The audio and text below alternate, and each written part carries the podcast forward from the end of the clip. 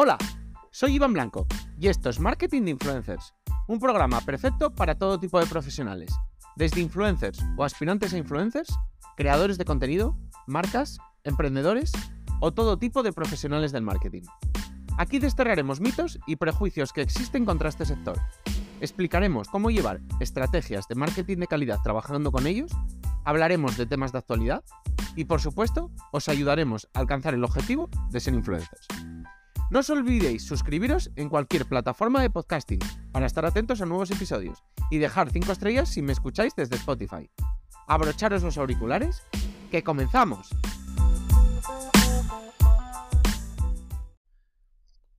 Os tengo que confesar que MrBeast es para mí uno de los creadores referencia. Y es curioso, porque es para mí uno de los creadores de contenido referencia, cuando digamos que no me gusta para nada su contenido. Lo veo demasiado infantil, digamos, o no sé, no me, no me entretiene y además, eh, digamos que doblado, se me hace un poco cutre, me recuerda un poco a estos doblajes de la televisión antiguos o de aquellas series de dibujos que veías de pequeño que no estaban bien dobladas.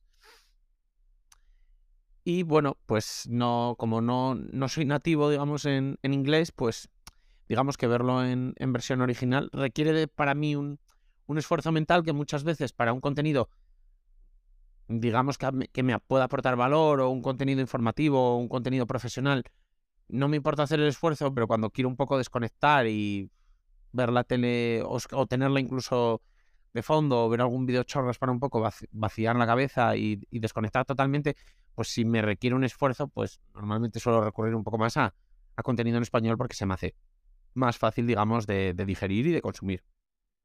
Pero sin embargo, y pese a todo esto, siempre que le he escuchado hablar, siempre que le he escuchado profundizar en algún tema, o siempre que he leído cualquiera de sus entrevistas, o he escuchado, o lo he escuchado en algún podcast, o en algún extracto, o en algún vídeo corto de TikTok, o de Shorts, o lo que sea, siempre me ha parecido una referencia por, su forma de entender las, redes sociales, por su espíritu, digamos, emprendedor. Me, gusta su forma de, bueno, digamos, de, crecer, de, de reinvertir, de, sacar producto. Bueno, digamos que me parece una referencia en cómo tiene que crecer un, creador e incluso, bueno, cómo es la forma que yo creo que es la correcta o creo que es la más acertada o simplemente la que a mí me gusta de, de bueno, de, de, emprender, de crear contenido, de crear valor, de crecer, de, bueno, de diversificar, etcétera, etcétera. Digamos que encaja también que, que, bueno, se ha convertido para mí en, y yo creo que para mucha gente en un oráculo, en tanto en redes sociales como en, en, en cómo crecer más allá de las redes sociales. Entonces, el otro día en una entrevista le preguntaban, que siempre me ha parecido una pregunta muy difícil, incluso un poco capciosa, digamos, porque cuando te preguntan, después de haber crecido muchísimo en redes sociales, que si a día de hoy tuvieras que volver a hacerlo, ¿cómo lo harías? Eh, suele destaparse, y esto lo digo muy sinceramente, el, un poco el componente de suerte que ha habido en, en la primera vez. Porque normalmente la gente cuando habla de cómo lo volvería a hacer, pues da consejos como muy vacíos o como muy sencillos que dices tú, sí, bueno, pero la probabilidad de que te volviera a ocurrir lo que te ha ocurrido no la veo tan alta, la verdad. Solo porque estás dando consejos que sabemos todos, digamos, y... Pero bueno, normalmente en las redes sociales importa mucho el aquí ahora y muchas de estas personas pues han coincidido en, en el momento perfecto en una red social, de, de ellos, de su contenido, etcétera, etcétera, y ha pasado un poco esto. Sin embargo, él, por la recomendación que daba, no basada además en nada de lo que había hecho él hasta ahora, o cómo había crecido él, digamos, porque no, no era trasladable cómo lo había hecho él al consejo que daba ahora, sí que me pareció, digamos, un, un, consejo mucho más válido de lo que habitualmente se ve. El consejo que él daba era, recomendaba ir en, en el, digamos, en, en el panorama actual de redes sociales, de TikTok al resto de redes sociales. Es decir, ¿Quieres empezar a crear contenido en 2023 a mitad de año? Empieza por TikTok. Empieza a crecer en TikTok y, digamos, reutilízalo o úsalo para el resto de redes sociales. Recomendaba empezar en TikTok por dos razones.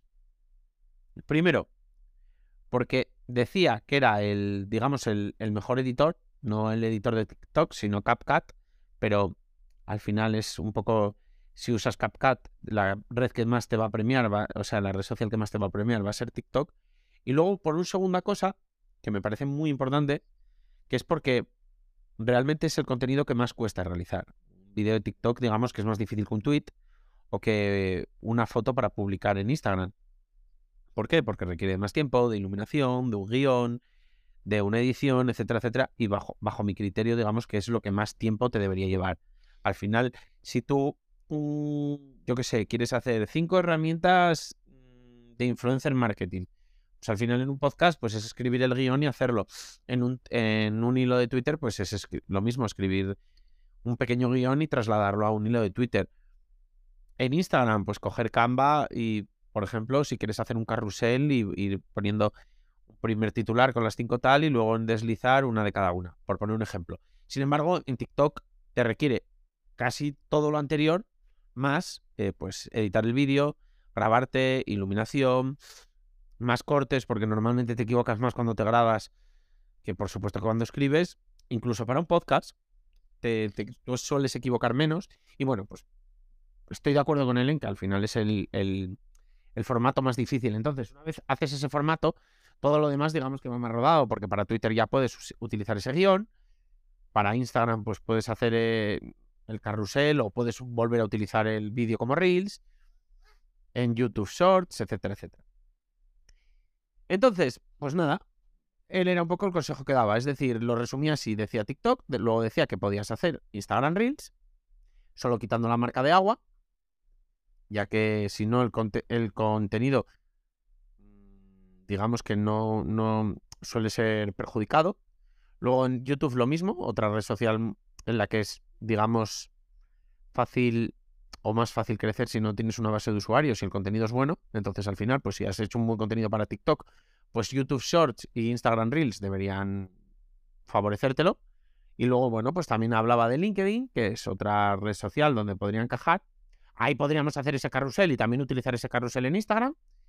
Facebook Reels, que al final es lo mismo y sería reutilizar simplemente sin la marca de agua. Twitter, donde los vídeos verticales, digamos, que también están funcionando. Incluso Elon Musk les quiere dar un poco de, digamos, de tracción, porque sabe un poco que el, digamos que el vídeo vertical está triunfando en todas las plataformas. Luego un podcast, por supuesto, lo podríamos hacer también perfectamente, porque al final, bueno, pues tenemos ya el guion escrito y al final Incluso solo tenemos que coger el audio del vídeo, si medianamente queda ya utilizable ya para, para, el podcast, o simplemente pues volver a redactar el guion solo para el podcast. Y bueno, pues incluso podríamos subir el contenido también a Snapchat al ser vídeo vertical. Él recomendaba Snapchat, evidentemente, porque estaba hablando de Estados Unidos y ahí Snapchat todavía es, digamos, mm, útil. Eh, añadiendo a esto, existen herramientas como Purpose, que, que te permiten además automatizar todo esto. Es decir, podrías incluso automatizarlo y solo tener que hacer el TikTok y el resto lo harían este tipo de herramientas. Pero resulta curioso porque además él reconocía como TikTok es la red social con mayor capacidad de viralización y de generar alcance e impresiones en 2023.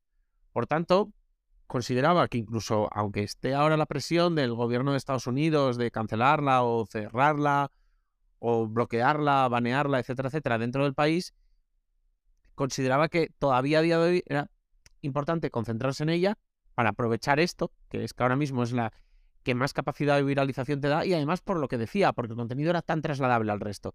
Digamos que hacías lo más grande y de hacerlo más grande a hacerlo más pequeñito era mucho más sencillo que empezando haciendo algo pequeñito.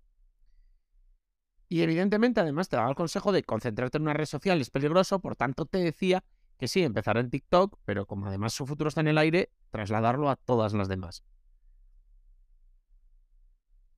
Y claro, esto es útil porque el contenido de TikTok es muy reutilizable en todas, como acabamos de, resumir. Sobre todo porque muchas han pasado al vídeo vertical corto, porque directamente la han copiado, porque ven que es un poco el futuro. Y bueno, al final, pues. Estamos, están todas las redes sociales con contenidos muy similares.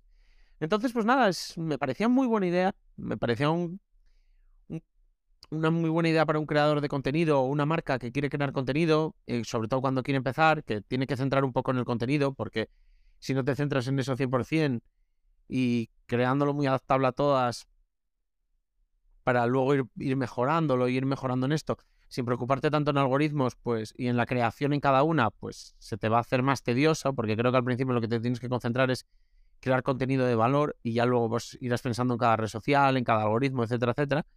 Entonces me pareció muy buena forma de iniciarse y lo que digo, me pareció que tenía muy bien cogido el la temperatura, digamos, del estado de las redes sociales actuales. Así que nada, ten...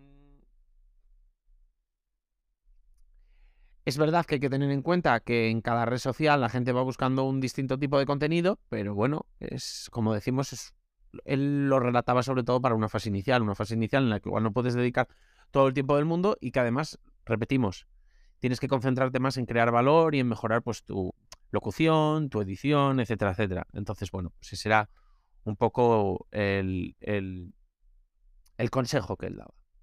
Así que nada, si tenéis más ideas, si os parece buen consejo, si no, si podéis aportar algo a esto, que todo el mundo pueda aportar, no solo MrBeast, evidentemente, aunque sea el rey, pues estaré encantado de escucharos y leeros. Hola, arroba marketinginfluencers.com, me escribís y lo comentamos.